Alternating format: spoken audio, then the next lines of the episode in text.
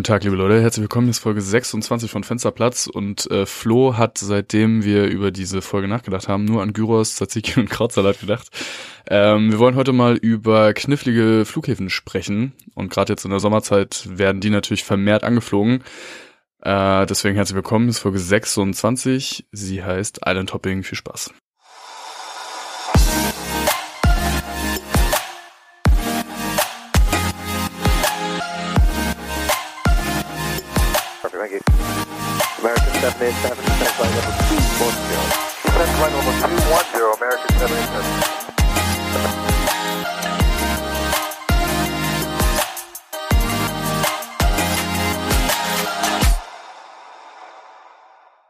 Guten Tag, liebe Leute, willkommen zurück bei Folge 26. Mein Name ist Felix und ähm, neben mir sitzt mein Bruder Florian. Herzlich willkommen.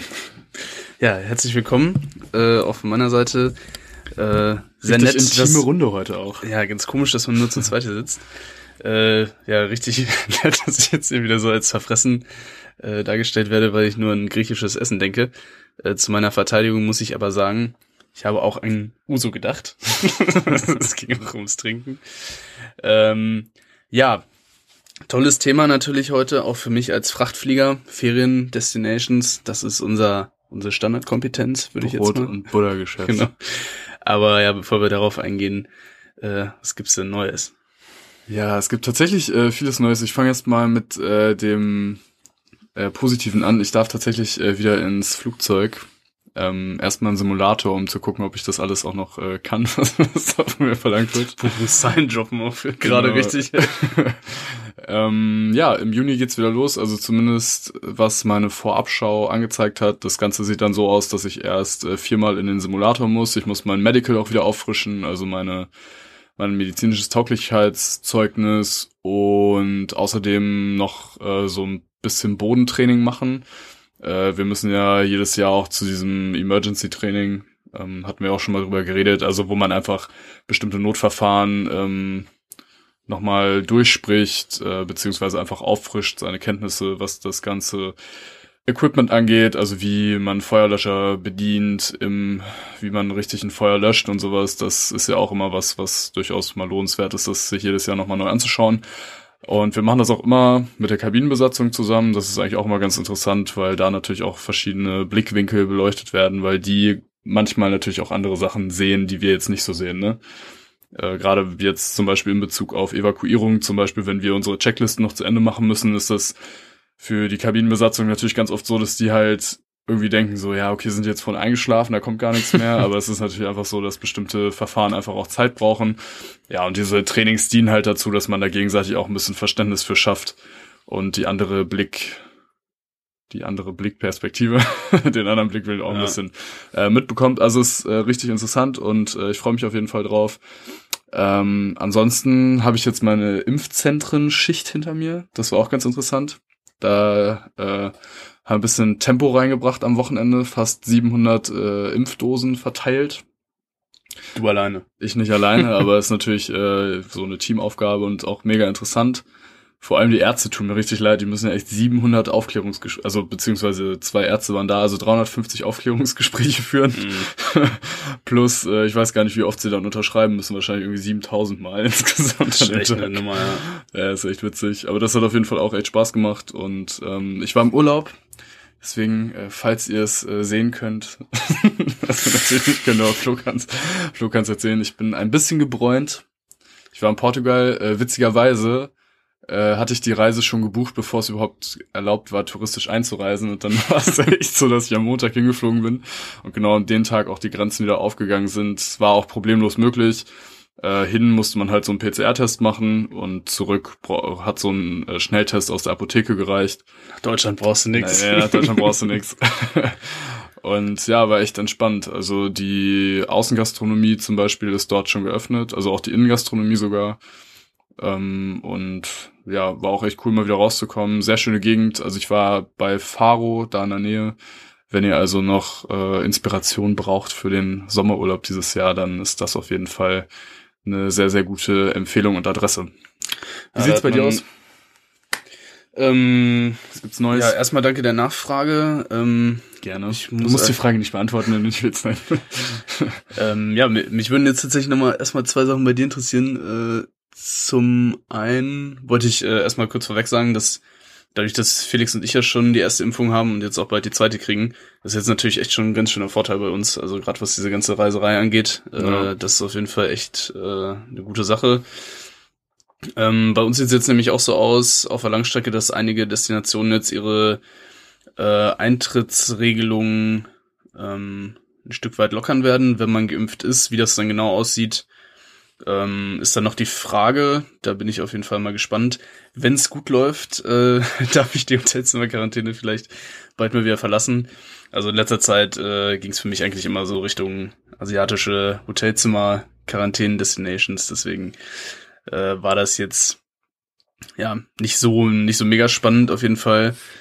Ähm, aber was ich jetzt noch fragen wollte, wenn du jetzt wieder anfängst, also wenn du dich da jetzt wieder reinarbeitest, erstmal, wie machst du das genau und glaubst du, dass das so ein Stück weit so wie Schwimmen ist, dass du äh, es nicht verlernst, dass du schnell wieder reinkommst, oder glaubst du, dass da äh, vielleicht bei dir oder auch so im Team, wenn man dann wieder zusammen fliegt, dass sich da viel erstmal wieder so neu einschleifen muss?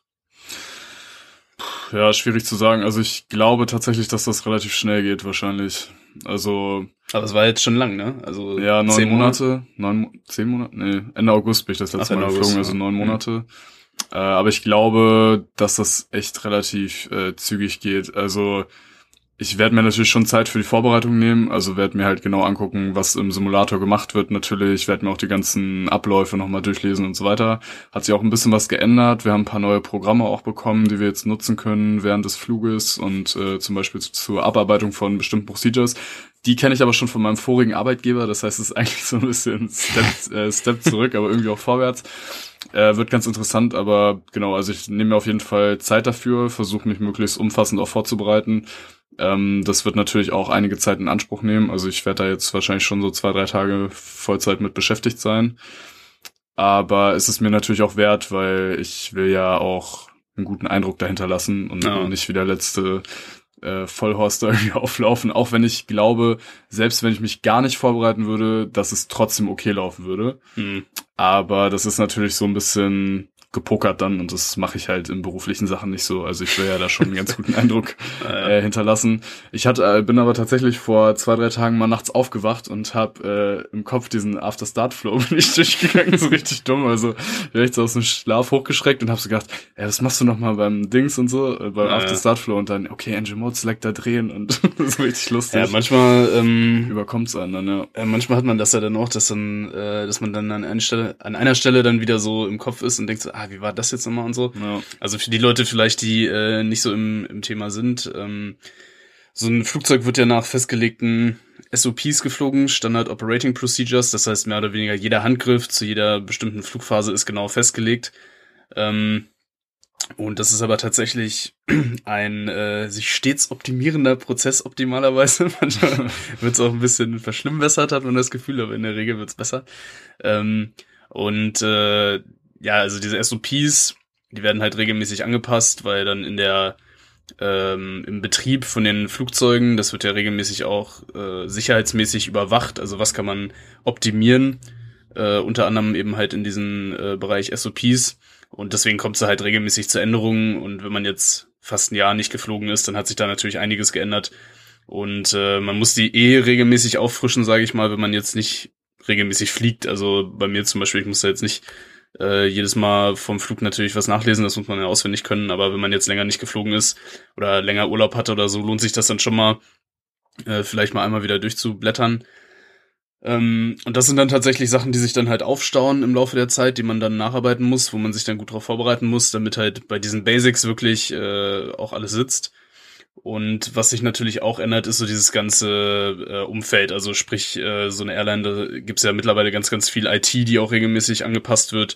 Sprich, ähm, zum Beispiel die Programme für unsere äh, Geschwindigkeitsberechnungen, die äh, können sich zum Beispiel regelmäßig ändern. Was sich auch immer ändert, sind natürlich irgendwie die äh, Luftfahrtkarten an den Flughäfen. Das heißt, wenn man jetzt länger irgendwo nicht war, kann sich da unter Umständen auch ein bisschen was getan haben, was die lokalen äh, Prozedere da an den Flughäfen angeht und so. Und das sind alles natürlich so Sachen, äh, insbesondere wenn man eine längere Pause hatte, die man sich dann nochmal äh, anschauen sollte. Neben dem Standardwerk, was man sozusagen sonst äh, natürlich ähm, ja kennen sollte. Ja. Das ist dann so der Aufwand, den man dann jetzt halt hat äh, nach einer längeren Pause. Und ich bin mir aber sicher, dass du es natürlich voller Tatendrang erledigen wirst, weil die Vorfreude dann natürlich überwiegt, endlich mal wieder im Cockpit sitzen zu dürfen. Ja, vor allem, weil ich auch mir schon die erste Tour äh, reinlegen konnte, äh, zumindest äh, in den Dienstplan. Also ich konnte mir was, äh, also es gibt halt bei uns tatsächlich wieder Umläufe, die publiziert sind. Vorher gab es das, also während Corona gab es das eigentlich nicht, weil die äh, Streckenplanung gar nicht in der Lage war, uns irgendwas zur Verfügung zu stellen, was wir uns wünschen konnten, weil die selber nicht wussten, was wir genau fliegen. Das ist jetzt anders, zumindest in der ersten Monatshälfte können wir uns tatsächlich wieder ein paar Touren raussuchen. Und äh, da habe ich mir was Schönes, äh, was Schönes ausgesucht und Minsk. ja, Gott sei Dank nicht, aber äh, genau, da habe ich mir was Schönes ausgesucht. Hoffe natürlich, dass ich das kriege, das wäre cool. Tag frei in Prag ist es, glaube ich. Und das noch im Training, du. Je nachdem, vielleicht muss ich den dann fürs Lernen benutzen, aber dann habe ich zumindest auch mal wieder ein bisschen Hotel-Lifestyle und äh, ja, ich glaube in äh, Tschechien ist das auch ganz äh, entspannt, was Corona angeht. Die Ja. haben ja nur eine Inzidenz von 1000, also mal sehen. Ist das immer noch so bei denen? Weiß ich nicht, keine. Ahnung, aber ich bin dann geimpft und werde dann meinen Impfausweis auf der Stirn tragen. genau. Ja, also bei dir gibt's nichts Neues, habe ich richtig verstanden. Ja, also Bis auf. hat jetzt halt, wie gesagt, so ein paar Umläufe. Also waren immer nette Kollegen dabei, hat Spaß gemacht. Äh, aber jetzt nichts. Bisschen Seitenwind, ne? Hab ich. Ja, aber ist jetzt auch keine. Ja, also die letzte Landung war ganz, äh, hat Spaß gemacht, weil wir relativ früh ähm, schon, äh, also ich konnte relativ früh dann schon von Hand fliegen, irgendwie so ab 10.000 Fuß äh, alles ausgemacht und dann schön da reingerasselt auf eine relativ kurze Bahn auch und so. Das macht natürlich immer Spaß, wenn man dann so fliegerisch auch so ein bisschen die Herausforderungen hat. Aber was ich dann natürlich auch gleich vorweg schicken muss, äh, was ja auch das eigentliche Thema unserer äh, unserer Folge sein wird, äh, gerade hier bei uns, was das Streckennetz hergibt, ist natürlich die fliegerische Herausforderung jetzt nicht so groß wie jetzt bei euch zum Beispiel auf der Kurzstrecke. Äh, darum soll es ja heute auch gehen. Also es soll mehr oder weniger um diese, ähm, also wir haben es generell so zusammengefasst, anspruchsvolle Flughäfen. Was macht Flughäfen überhaupt anspruchsvoll ähm, aus unserer Sicht? Aber wir sind eigentlich drauf gekommen, beziehungsweise Felix ist drauf gekommen, ähm, weil die jetzt im laufenden Sommergeschäft relativ viel auf die Inseln da in Griechenland fliegen werden oder auch äh, auf die spanischen äh, Inseln da, Kanaren und so die Ecke. Und da gibt's ja durchaus den einen oder anderen Flughäfen, der es so ein bisschen in sich hat, sag ich mal, wenn man es jetzt äh, mit den Standardflughäfen in Deutschland, sag ich mal, vergleicht. Und ähm, da bietet unser Luftfrachtstreckennetz jetzt nicht so sehr die Abwechslung, würde ich das jetzt noch umschreiben, wie bei euch. Ja, es sind halt andere Herausforderungen bei euch, ne? Also wir hatten ja, oder beziehungsweise hier sowas wie, keine Ahnung, als Beispiel mal Mexiko, was sehr hoch liegt, wo man halt andere Herausforderungen dann hat, ne? Das habe ich mir tatsächlich auch aufgeschrieben, genau. Crazy. Ich wollte mal sagen, es ist ja jetzt Sommerzeit, also auch wenn, also ich meine, wenn man jetzt aus dem Fenster guckt, ist eigentlich kein Sommer, aber ja, es sind 15 Grad und regnet gerade, aber wir wollen uns ja warme Gedanken machen. Äh, ich finde es lustig in Deutschland, es regen sich ja immer alle über Fluglärm auf und dann mäht aber gefühlt jede Sekunde des Tages irgendjemand Rasen, ne? Ja, es ist unglaublich. Ich hasse es so sehr in Deutschland, dass permanent, ich habe wirklich im Sommer das Gefühl, es läuft permanent irgendwo ein Rasenmäher. Überall. Und jedes Flugzeug muss irgendwelche Lärmanforderungen erfüllen, aber ein Rasenmäher darf irgendwie 120 Dezibel laut sein. Und Ja. ich glaube, oh Mann, ja, ich wäre für Betonieren auf jeden Fall.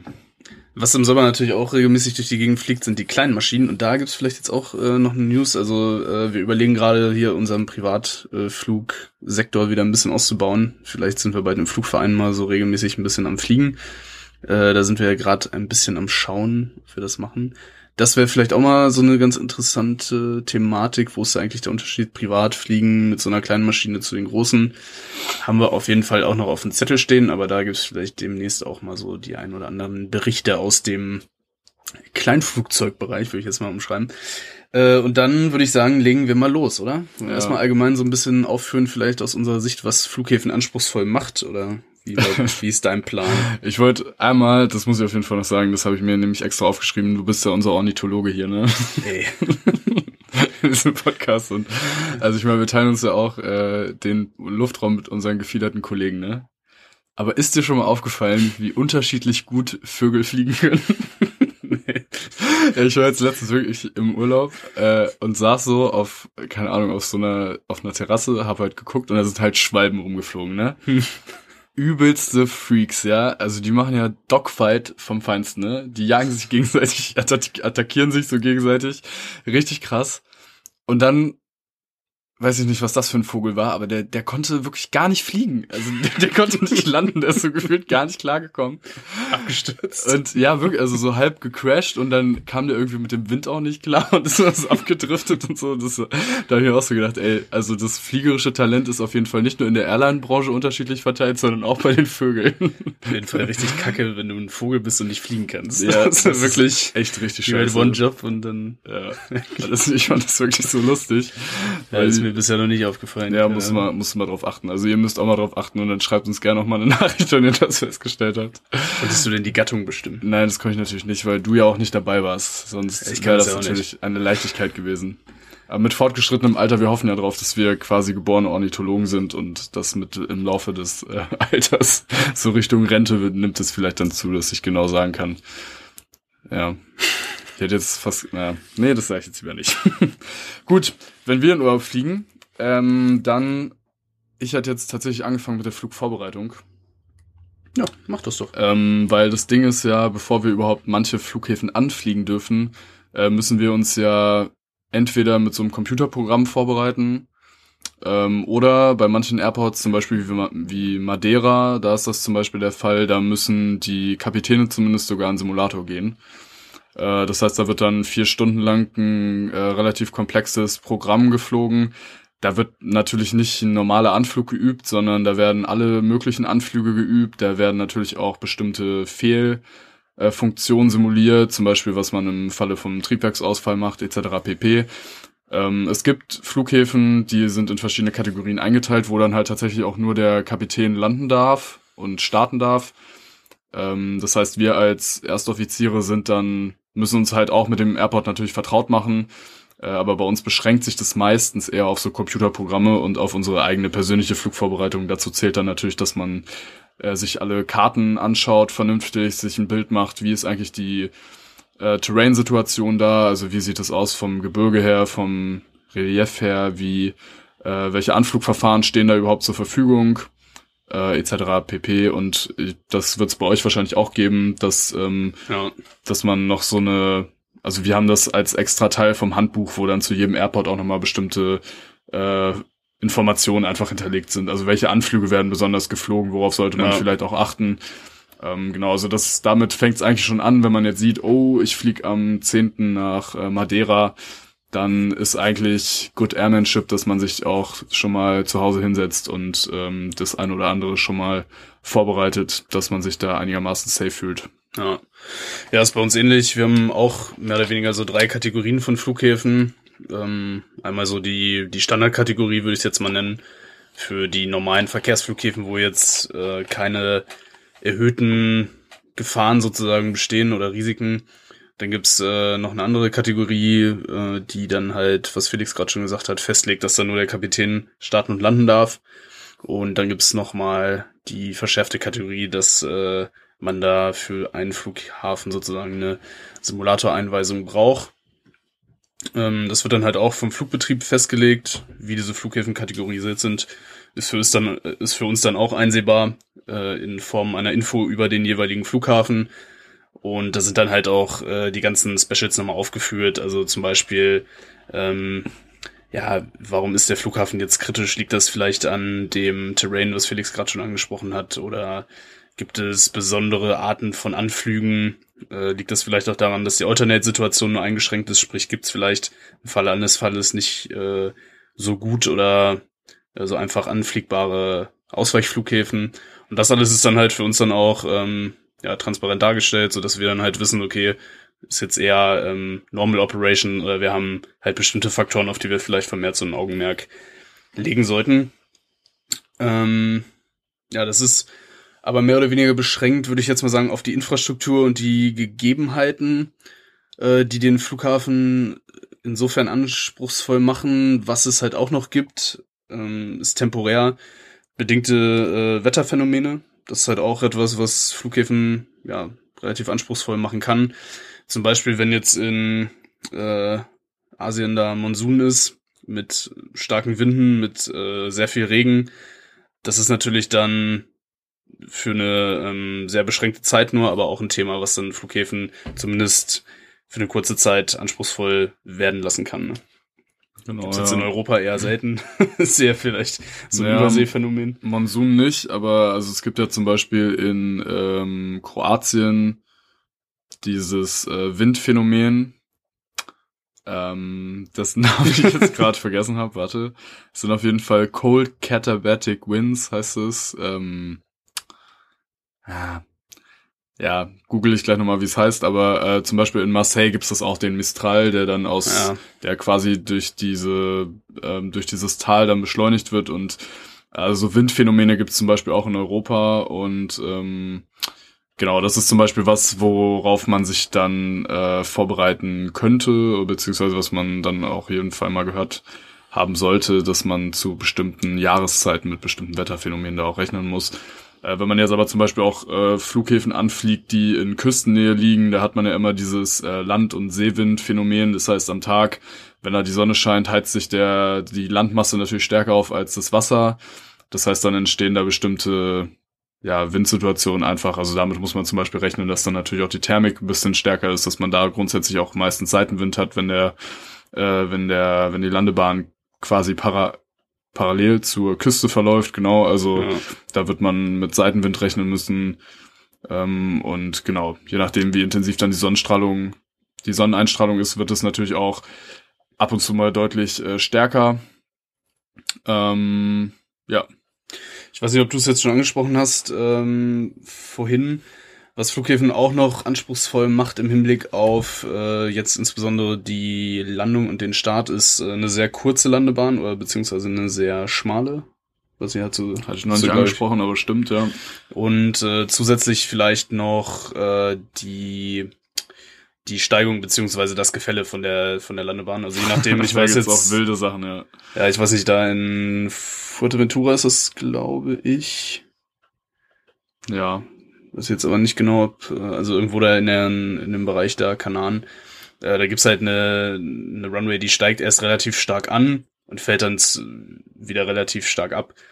Ähm, das ist jetzt natürlich aus Pilotensicht nicht optimal, sage ich mal, wenn man sich dann da annähert. Ja, auch für die Passagiere Gerade, manchmal nicht ideal. genau. Wenn man sich da jetzt annähert und dann ist äh, noch relativ windig, dann hat man eh da schon relativ äh, stark mit dem, mit dem Flieger dann zu kämpfen sozusagen. Und äh, wenn dann die Landebahn sich auch noch dem Flugzeug annähert, dann kann das mitunter dann dazu führen, dass die Landung ein bisschen härter ausfällt als gewünscht. Beziehungsweise wenn man dann über diesen Scheitelpunkt hinweg ist und die Landebahn sich wieder von dem Flugzeug entfernt und das dieses hinterher schafft, ist das auch nicht gerade optimal. Äh, weil man hat ja eine festgelegte Aufsetzzone, die man erwischen muss. Also man kann jetzt nicht ewig einfach über die Landebahn schweben, natürlich, weil äh, irgendwann ist nicht mehr genug Platz da, um den Flieger zum Anhalten zu bringen.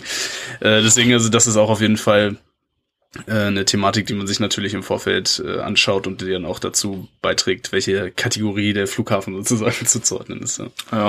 ja. Ähm, ab wann ist eigentlich eine Bahn oder eine Piste eine schmale Piste? Dass sich das unsere Zuhörer vielleicht auch mal vorstellen können. Also bei uns ist es so, dass wir 45 Meter als Minimum haben, regulär. Also darunter äh, dürfen wir halt nicht gehen. 45 Meter Breite, und äh, ja, das ist tatsächlich ja so eine eher so, also so eine Standard. Ja, genau. Also 45 sagen, Meter breit wäre so Standard, 60 Meter wäre schon breit, 30 Meter ist sehr schmal, aber fliegbar. Ähm, bei uns zumindest. Ähm, genau, also was auch noch dazu kommt, ist natürlich bei diese, ähm, jetzt nochmal kurz zurück auf dieses Gefälle oder auf die, ähm, auf die Steigung einer Piste dass äh, je, und auch auf die Breite und ähm, Länge bezogen, äh, auf das Verhältnis, dass es im Anflug zu optischen Fehleinschätzungen kommen kann. Das heißt, wenn jetzt ähm, eine Bahn sich zum Beispiel wegbewegt von einem, hat man zum Beispiel die Illusion, dass man zu hoch ist in Bezug auf die Landebahn. Das heißt, ähm, gerade weil ja an diesen Destinationen nicht immer ein Instrumentenlandesystem, Instrumentenlandesystem zur Verfügung steht, wo man wirklich einfach diesem Leitstrahl hinterherfliegen könnte, was den Kurs und was die äh, optimale Flughöhe angeht, ähm, sondern meistens muss man da halt Anflüge auch nach Sicht fliegen oder nicht Präzisionsanflüge, wo man einfach nur eine laterale Führung hat, also einfach nur auf die Richtung bezogen, aber nicht auf die Höhe. Äh, das ist dann halt zusätzlich noch eine Schwierigkeit und da muss man sich vorher auch mal Gedanken drüber machen, okay, wenn ich da jetzt dieses Gefälle habe, was hat das eigentlich für einen Einfluss auf meine Wahrnehmung? Muss ich den Flieger vielleicht ein bisschen früher abfangen, ein bisschen später? Ähm, genau, das macht auf jeden Fall Sinn, sich das auch einmal kurz ja, wieder ins Gedächtnis zu werden. Genau, ja. Ja, hast jetzt gerade noch angesprochen, ähm, die ähm, Situation vor der Runway, da kam jetzt gerade noch äh, in den Kopf vielleicht auch die Anflugbefeuerung, je nachdem, man landet ja jetzt nicht unbedingt immer tagsüber da und äh, wenn der Flughafen relativ schlecht beleuchtet ist, kann das natürlich auch nochmal ein bisschen was ausmachen. Also es gibt da auch unterschiedliche ähm, standardisierte Befeuerungsanlagen bei Landebahnen. Am besten ist natürlich, wenn alles sehr gut beleuchtet ist, also wenn man ähm, schon ungefähr 900 Meter bevor die äh, Landebahn beginnt, dementsprechend schon die ersten äh, Anflugfeuer sehen kann. Und äh, was auch einen Unterschied macht, ist, ob die Mittellinie beleuchtet ist bei der Landebahn oder ob die ähm, Aufsetzzone, wo man halt den Flieger aufsetzen sollte, beleuchtet ist. Das ist aber nicht immer zwingend erforderlich, beziehungsweise kostet natürlich auch sehr viel Geld und je nachdem, wie stark frequentiert der Flughafen ist, ähm, und wie oft das Wetter da schlecht ist, lohnt sich das halt für viele Flughäfen auch nicht. Und gerade so diese kleineren Inselflughäfen da in Griechenland, denke ich mal, und so, die werden dann dementsprechend halt eher nicht so die, die krassesten Lampen da am Start haben. Ja, das stimmt. Aber das sind halt so Themen zum Beispiel auf der Langstrecke, also bei uns die ganzen Landebahnen, die sind eigentlich sehr, sehr gut äh, beleuchtet. Deswegen ist das halt auch so ein Thema, wo ich mich ehrlich gesagt jetzt nicht so gut mit auskenne. Ähm, ich habe jetzt eh noch nicht so die krasse Flugerfahrung. Das ist halt auch so eine Sache, was man, glaube ich, mal äh, kurz so feststellen kann. Also, wenn man jetzt Langstrecke fliegt, diese ganzen fliegerischen Erlebnisse und so, die sind natürlich auf der Kurzstrecke schon deutlich gehäufter, ne? Muss man einfach mal so festhalten. Also. Ja, stimmt. Ist halt auch fliegerisch, gibt das, äh, ist das natürlich alles so ein bisschen ähm, ja, abwechslungsreicher, ne? Muss man einfach so sagen. Also gerade wenn du jetzt äh, so, ein, so ein großes Flugzeug fliegst, ähm, hab's ja gerade schon angesprochen, alleine eine 45 Meter Bahn haben auch nicht alle Flughäfen. Das heißt, da fallen dann halt auch schon relativ viele Flughäfen mal raus, wo man dann halt dementsprechend gar nicht hinfliegen könnte. Ähm, und ja, meistens ist das dann ja auch schon so, dass man mit großen Flugzeugen auch große, größere Flughäfen anfliegt, eben weil dann ähm, durch diesen Netzwerkverkehr dann viel an die kleineren Flughäfen dann verteilt wird mit kleineren Maschinen. Deswegen ähm, ist das natürlich aus äh, fliegerischer Sicht die Kurzstrecke schon äh, meistens anspruchsvoller als die Langstrecke. Ja. Und man sammelt als Pilot natürlich auch viel schneller mehr Erfahrungen, weil man halt mehr Starts und Landungen hat. Bora heißen die Winde übrigens. ich nachgeguckt. Bora Bora. Zählen zu den stärksten der Welt übrigens, äh, kann ich auch aus eigener Erfahrung bestätigen. sind sehr stark. ähm, genau, so dann haben wir uns darauf vorbereitet, stehen am äh, Flughafen beim Briefing, besprechen das und da macht es dann natürlich auch Sinn, einmal seine seinen Flieger anzuschauen, ob der irgendwelche Sachen mitbringt, die man jetzt berücksichtigen müsste.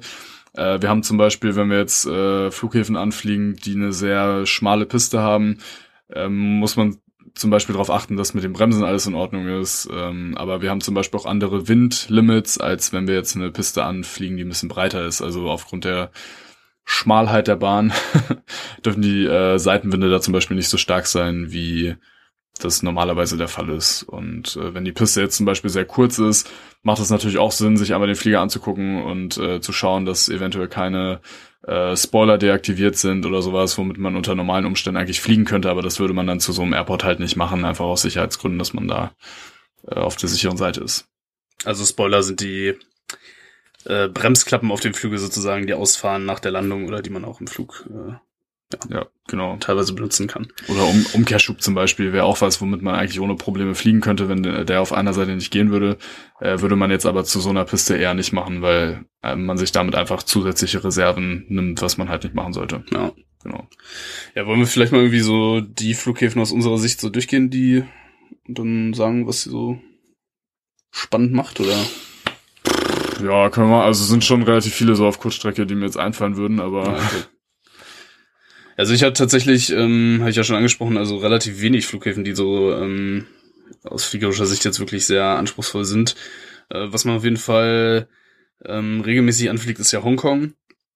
Und ähm, da würde man jetzt halt eigentlich auch sagen, okay, zwei lange, breite Landebahnen, ähm, auch gut anzufliegende äh, ja, Anflüge mit äh, zwei ILSen halt äh, auf jeder Seite. Also sprich, ähm, man hat da auch die äh, ja das präziseste Anflugverfahren zur Verfügung. Ähm, da ist jetzt auch nicht das ganze Jahr über Monsun, aber wenn das der Fall ist, dann ist das auf jeden Fall auch eine äh, anspruchsvolle Sache. Habe ich aber zum Glück, Schrägstrich, schade, ist auch manchmal hm. ganz spannend, noch nicht äh, persönlich erlebt. Was allerdings da immer ähm, auch bei wenig Wind äh, eine, ja, eine spannende Thematik ist, ist auf jeden Fall durch das Gebirge äh, kann das da auch bei wenig Wind schon sehr, sehr anspruchsvoll sein, äh, die Anflüge da durchzuführen. Ähm, da ist halt ein Berg sehr, sehr nah am Flughafen.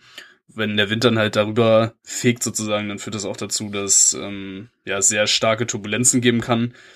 Und äh, meistens ist es auch so, dass da durch diese ähm, ja, viel Feuchtigkeit in der Luft relativ warm, klimatisch relativ viel äh, Wolken dann auch sind. Und wenn man dann da äh, in den Wolken ist mit wenig Referenz nach außen äh, und das scheppert da ganz gut, das ist schon ähm, auf jeden Fall ja eine spannende Angelegenheit unter Umständen. Und äh, das macht die Landung da manchmal auf jeden Fall ein bisschen anspruchsvoller als jetzt so ein 0815-Anflug. Was auf jeden Fall auch eine äh, spannende Angelegenheit ist, ist Mexiko. Da haben wir, glaube ich, auch schon mal drüber gesprochen. Ähm, dadurch, dass Mexiko halt sehr, sehr hoch gelegen ist, ähm, ich weiß jetzt die genaue Zahl nicht, aber ich glaube, es sind über 5000 Fuß auf jeden Fall, ähm, hat man da eine relativ geringe Luftdichte, dann ist es jetzt meistens auch noch relativ warm. Da sind sehr, sehr viele äh, hohe Berge um den Platz rum, äh, manchmal auch Gewitter und äh, ja, wir haben auch schon mal drüber gesprochen, dass die Flugsicherung da auf jeden Fall nicht die beste ist. Das heißt, äh, das kommt auch noch hinzu, dass man da von den Lotsen äh, relativ wenig Unterstützung unter Umständen bekommt, weil äh, die immer so ein bisschen abgelenkt wirken. also, ähm, ja, das ist auf jeden Fall ähm, eine relativ anspruchsvolle Sache und das liegt halt auch daran, wenn die Luftdichte geringer ist, muss man halt äh, schneller fliegen, damit man den nötigen Auftrieb generieren kann. Und die Landebahnen da sind jetzt nicht mega kurz, aber auch nicht äh, ja unendlich lang natürlich. Und wenn man schneller anfliegt, dann hat man natürlich auch einen längeren Bremsweg und wenn man da jetzt mit äh, ja, maximalem Landegewicht da mehr oder weniger äh, reinscheppert. Also, ich sag mal, äh, das ist auf jeden Fall schon sehenswert, würde ich sagen. Hm. Ähm, dazu kommt halt die Piste, die ist relativ schlecht beleuchtet und der Endanflug ist relativ kurz, also man hat da jetzt nicht äh, so wahnsinnig viel Zeit, äh, sich da schön gerade äh, auf die Piste zu positionieren. Ähm, deswegen Mexico City ist auf jeden Fall auch so eine Destination, wo man äh, auf jeden Fall ja, sich gut darauf vorbereiten muss und wo es äh, zusätzlich zum normalen Fliegen noch einige Besonderheiten gibt. Ja. Das wäre das so aus meiner Sicht. Also Indian ATC haben wir auch schon mal drüber gesprochen. Das ist äh, tatsächlich auch so eine Sache, so die Flugsicherung, die kann manche Plätze auch ein bisschen anspruchsvoller machen, als sie eigentlich, Stimmt, ja. als sie eigentlich jetzt normalerweise äh, wären.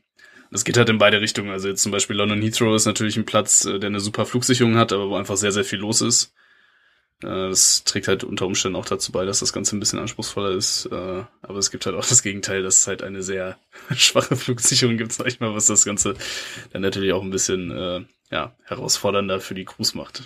ja, du musst ja sagen, auch gerade bei diesen ganzen Feriendestinationen, die leben natürlich auch so vom Saisongeschäft. Also ich bin zum Beispiel relativ häufig auch nach Kos geflogen in Griechenland auf die Insel. Und die haben zum Beispiel nicht mal ein Radar. Also die ja, nutzen wirklich wie früher. Dementsprechend sind natürlich auch die Abstände zwischen den Flughäfen, äh, zwischen den anfliegenden Flugzeugen viel größer.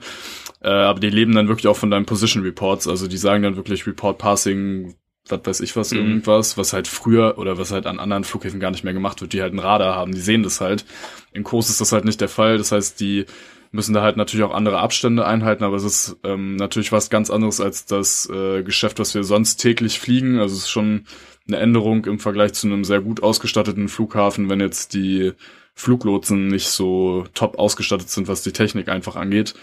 Äh, und das hat man halt an diesen Flughäfen ganz oft, dadurch, dass die halt nur im Sommer stark frequentiert sind, im Winter aber quasi gar nichts los ist, wird da halt auch nicht so wahnsinnig viel investiert, ne? Ja. Ähm, was natürlich ganz positiv ist dabei, das Wetter da ist meistens ganz gut. Also auch wenn man jetzt kein Instrumentenlandesystem zur Verfügung hat, kann man trotzdem die ganzen anderen Anflugverfahren auch ganz gut fliegen. Äh, mittlerweile durch GPS ist äh, da auch ganz häufig ein sogenannter RMP-Approach möglich. Also da fliegt man halt ein satellitengestütztes Anflugverfahren. Äh, und das ist von der Präzision her eigentlich auch ganz in Ordnung, muss man sagen. Ähm, kann man auf jeden Fall mitarbeiten.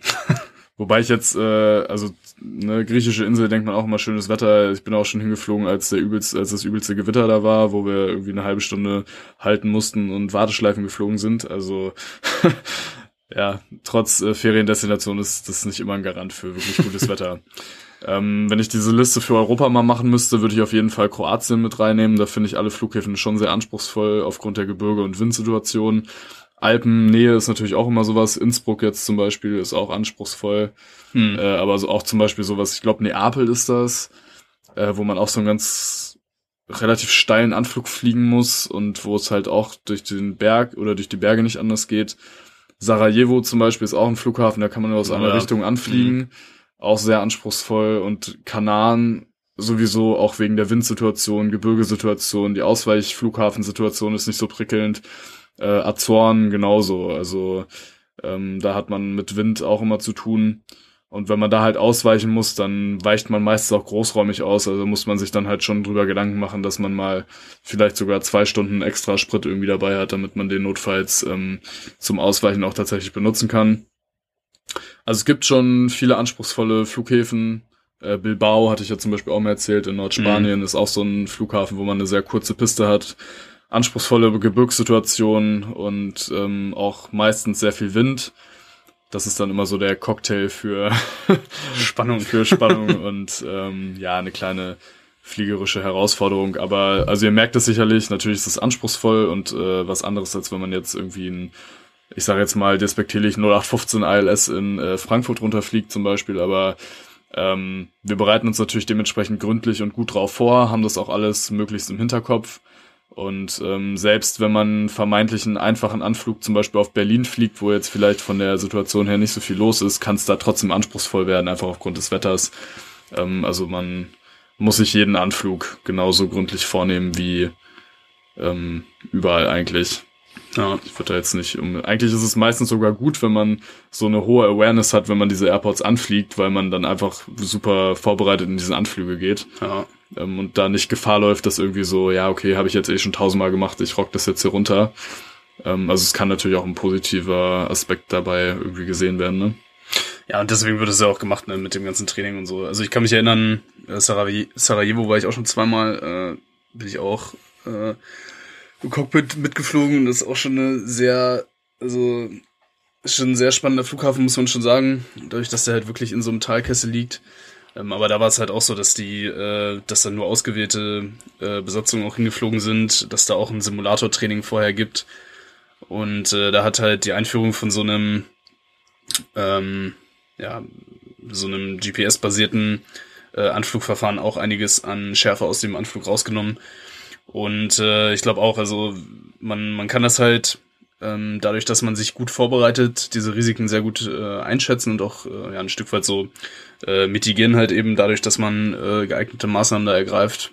Und äh, was natürlich letztendlich auch immer äh, hilft, ist neben einer guten Vorbereitung auch, dass man äh, ja sich gute Alternativen einfach zurechtlegt. Also wenn man jetzt weiß, man fliegt jetzt einen anspruchsvollen äh, Flughafen an, unter Umständen äh, weiß man ja auch schon, okay, es ist jetzt wirklich äh, ein bisschen schlechteres Wetter vorher gesagt, äh, dann ist natürlich auch aus äh, ja, Crew-Sicht eine relativ einfache Entschärfungsmöglichkeit, mehr Sprit einzupacken, dass man halt ähm, immer seine Alternativen parat hat und äh, ja, dann kann man halt dementsprechend auch relativ viel schärfer aus so einer, so einer Situation aussehen.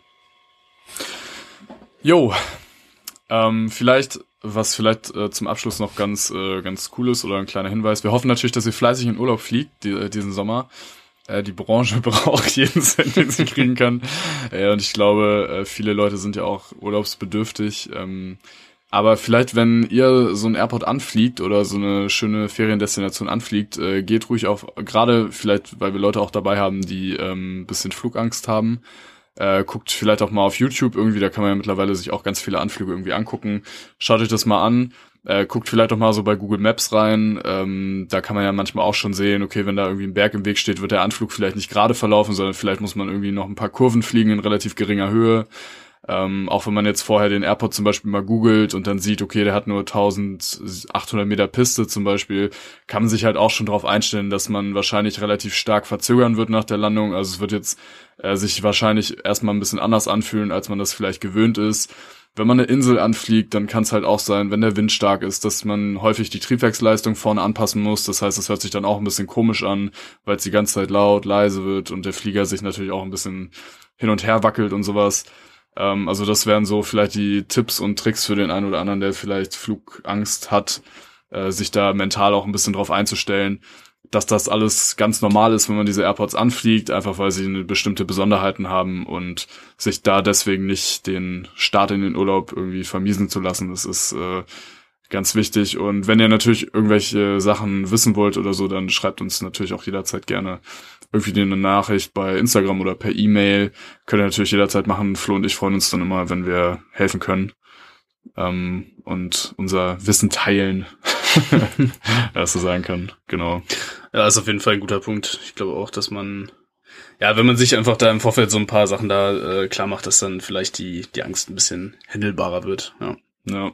Also gerade was AirPods angeht, zum Beispiel, die jetzt am Meer liegen, die, also es gibt ja wirklich äh, griechische Inseln, wo du wirklich äh, so ein Anflug fliegst, wo du gerade noch so eine Kurve übers Olivenfeld drehst und dann landest du schon 15 Sekunden später in Samos, ist das, glaube ich. Ähm, und wo dann die Piste auch noch kurz ist. Also das sieht alles spektakulär aus. Also ist es natürlich auch insofern, oder es sieht natürlich spektakulär aus auf jeden Fall, aber es ist natürlich äh, alles absolut so ähm, geflogen, wie es dann auch veröffentlicht ist und zugelassen ist und sicher ist.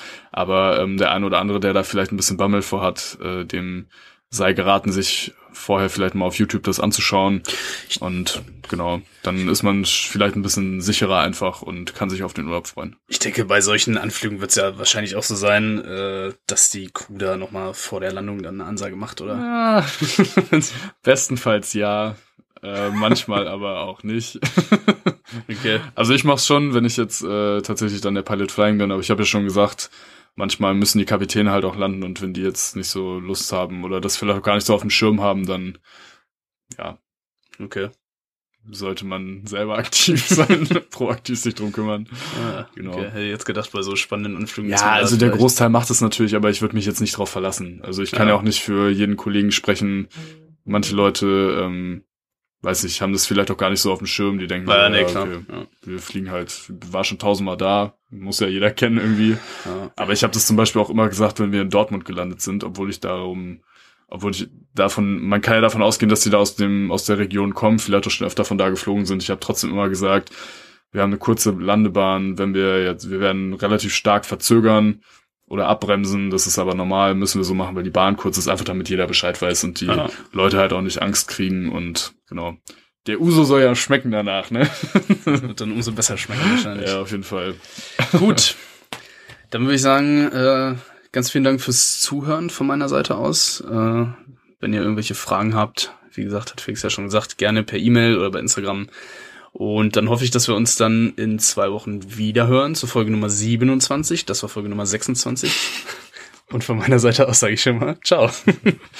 Uns wird jetzt das, unsere Zählfähigkeit schon aberkannt hier. ja, von mir auch vielen Dank fürs Zuhören. Ich hoffe, wir hören uns dann in zwei Wochen wieder. Und ähm, falls ihr in Urlaub fliegt, viel Spaß im Urlaub, genießt die Sommerzeit und bis zum nächsten Mal. Ciao.